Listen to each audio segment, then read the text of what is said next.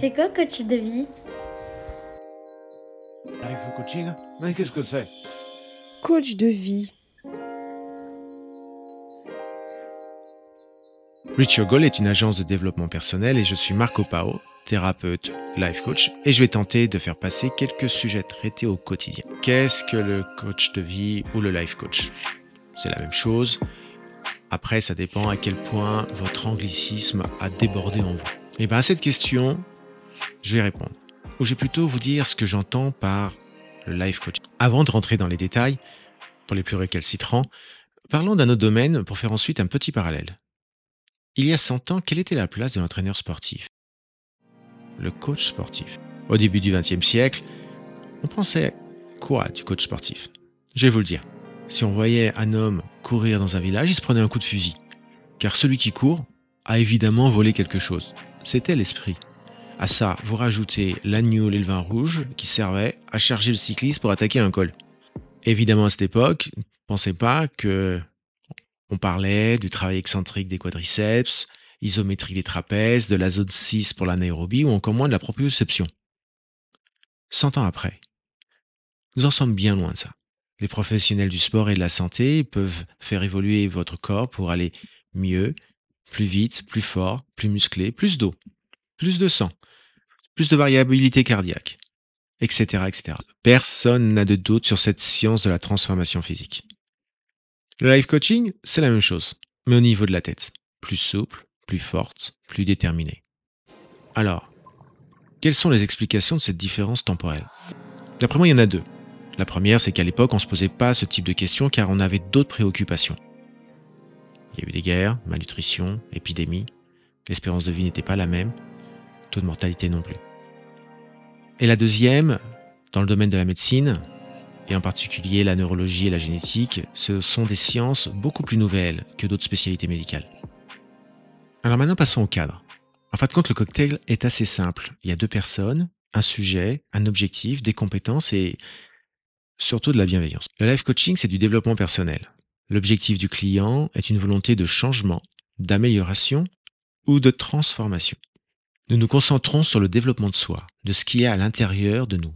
Et tout cela pour mettre à la meilleure place qui soit ses capacités cognitives, ses talents, ses schémas de pensée et sa vision des choses pour vivre la vie que nous voulons vraiment mener de manière cohérente et franche pour soi et ses proches. La démarche est focalisée sur la solution. Même s'il faut traiter la racine de l'obstacle pour mettre de la compréhension, la dynamique est orientée sur le résultat. Donc nous nous concentrons sur le comment y arriver et non à la recherche du pourquoi. Il y a des spécialistes pour ça. Pour ceux qui veulent investir en eux-mêmes, le coaching de vie vous aidera à voir le potentiel qui est en vous et atteindre vos objectifs avec beaucoup moins d'efforts.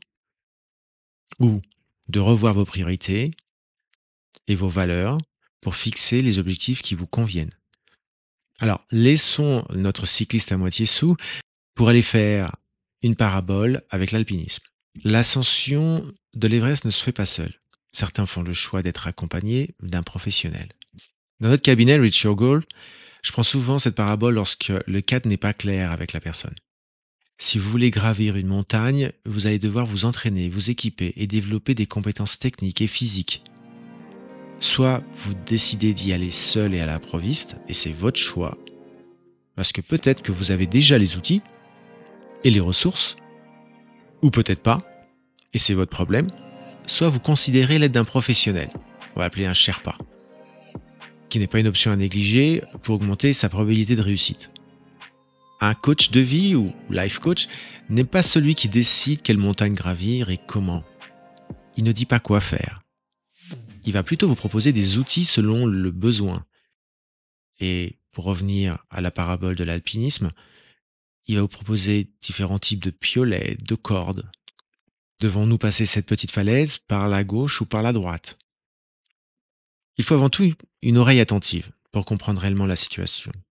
Le sens de l'analyse de votre situation, puis le talent de créer un plan qui vous permettra de réussir. Les sujets sont centrés sur ses capacités cognitives, sa vie, ses rapports avec les autres, sa carte du monde et ses objectifs. À Harwich Goal, je travaille avec une double casquette, celle de thérapeute relaxologue qui va agir sur la gestion du stress et des tensions du corps, mais ce n'est pas le sujet ici, même si beaucoup de sujets sont liés avec le stress et les émotions. Et la casquette de life coach certifié orienté sur la préparation mentale, les mauvaises habitudes, la confiance en soi, perte de poids, gestion des priorités et les outils pour atteindre ses objectifs.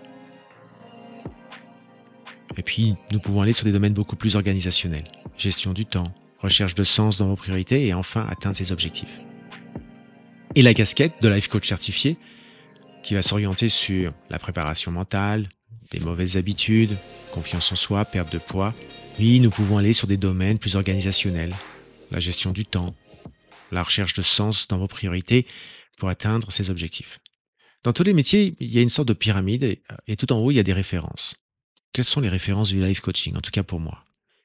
Les méthodes du life coach s'appuient sur différents outils, écrits pour soutenir sa pratique, adaptés à chaque individu. Cela relève de la neuroscience, de la PNL, de la visualisation positive, de l'auto-hypnose, etc.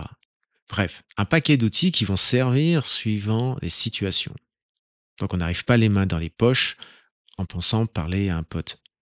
Les références, selon son angle d'approche, se trouvent chez Carl Rogers, Milton Erickson, Abraham Maslow, Marshall Rosenberg, Richard Bandler, etc., etc. Cette liste n'est en aucun cas exhaustive, mais il s'agit de quelques-unes de mes principales références. Après, nous pouvons être plus ou moins orientés vers l'un d'eux, suivant le sujet évidemment. Avec le temps, j'ai trouvé ma façon d'être et de réfléchir, et j'ai défini des axes de travail. Mon premier pilier est sur le fait que l'esprit est lié au corps, et vice-versa. Beaucoup de mal-être viennent lorsque nous avons oublié le lien entre ces deux parties. Deuxième, donc le corps doit bouger. Nous sommes construits pour bouger. Troisième pilier, peut-être plus surprenant. Je pense que nous avons beaucoup d'outils en nous qui sont issus de 200 000 ans d'évolution. Donc là, nous parlons de médecine et de psychologie évolutionniste. Je vous donne des exemples, comme les sujets de l'apnée de l'email, ou d'être tétanisé au travail et de ne pas savoir quoi répondre, alors que on n'est pas vraiment en danger. Cinquième point, savoir c'est bien.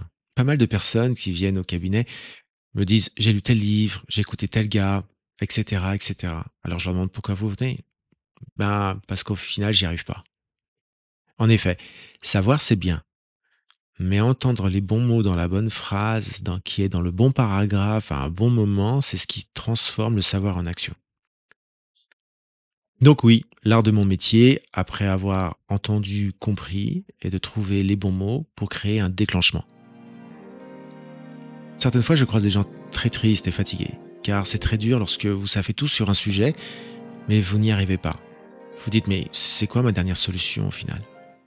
Mais il ne faut pas confondre savoir et capacité à déclencher ce que l'on veut.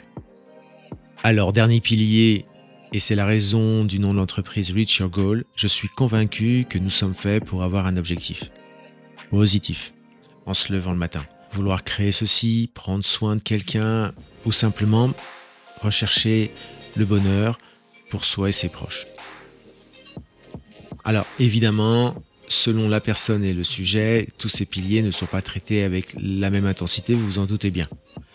Et lorsqu'on passe au développement personnel par rapport au travail, c'est aussi un sujet assez intéressant car on n'est pas sur une personne mais sur une organisation. Les salariés peuvent rencontrer des problèmes de communication et d'organisation qui peuvent ralentir la machine. Donc là, le développement personnel dans l'entreprise ou autres organisations, hein, qui peuvent être des écoles, des ONG, des associations, est de comment mettre le collaborateur ou les collaborateurs dans la meilleure situation possible.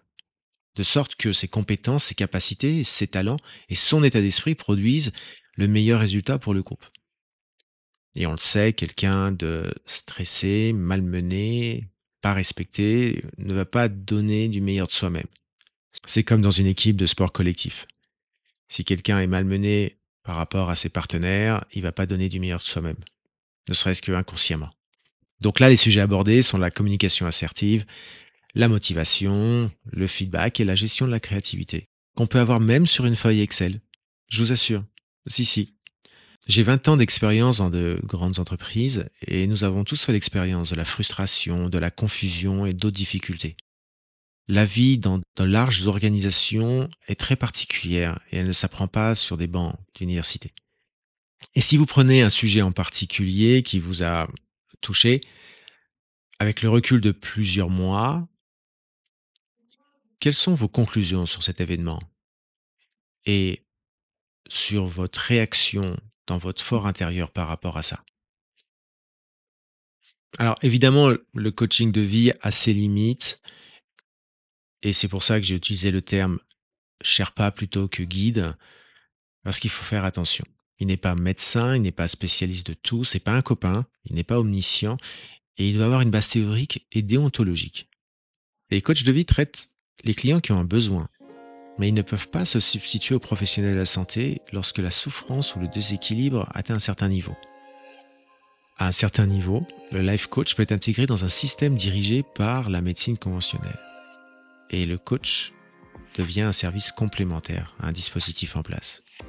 Théoriquement, les meilleurs coachs de vie ont une grande expérience. Est toujours dans votre intérêt de travailler avec quelqu'un qui a abordé le sujet à de nombreuses reprises, sous différentes formes que ce soit, avec différents rôles que ce soit. Même si le coach est un expert, il ne donne pas de conseils, de point de vue moral ou spirituel. Au contraire, il aide les gens à réaliser leur potentiel qu'ils ont en eux. Revenons à notre Sherpa. Il est là pour donner des outils pour appréhender cette falaise. Quels sont les éléments pour décider de prendre telle voie ou telle autre? Et donc, le, le Sherpa n'est pas là pour vous dire quel sommet monter. Et donc, le life coach n'est pas là pour vous dire de quitter votre mari ou filer votre démission dès demain matin. Ni l'un ni l'autre. Et encore moins les deux. La, troisième, c'est le sujet de la certification. C'est un sujet qui est assez récurrent. La certification à une formation reconnue est, est un gage de valeur. Après, ne tombons pas dans les excès, nous pouvons être très professionnels et compétents.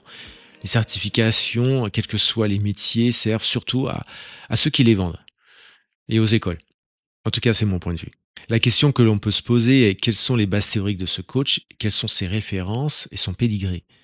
Mais là encore, la qualité de la prestation ne relève pas de l'application d'une recette, d'une bibliothèque. Chaque situation est unique, tout comme chaque personne.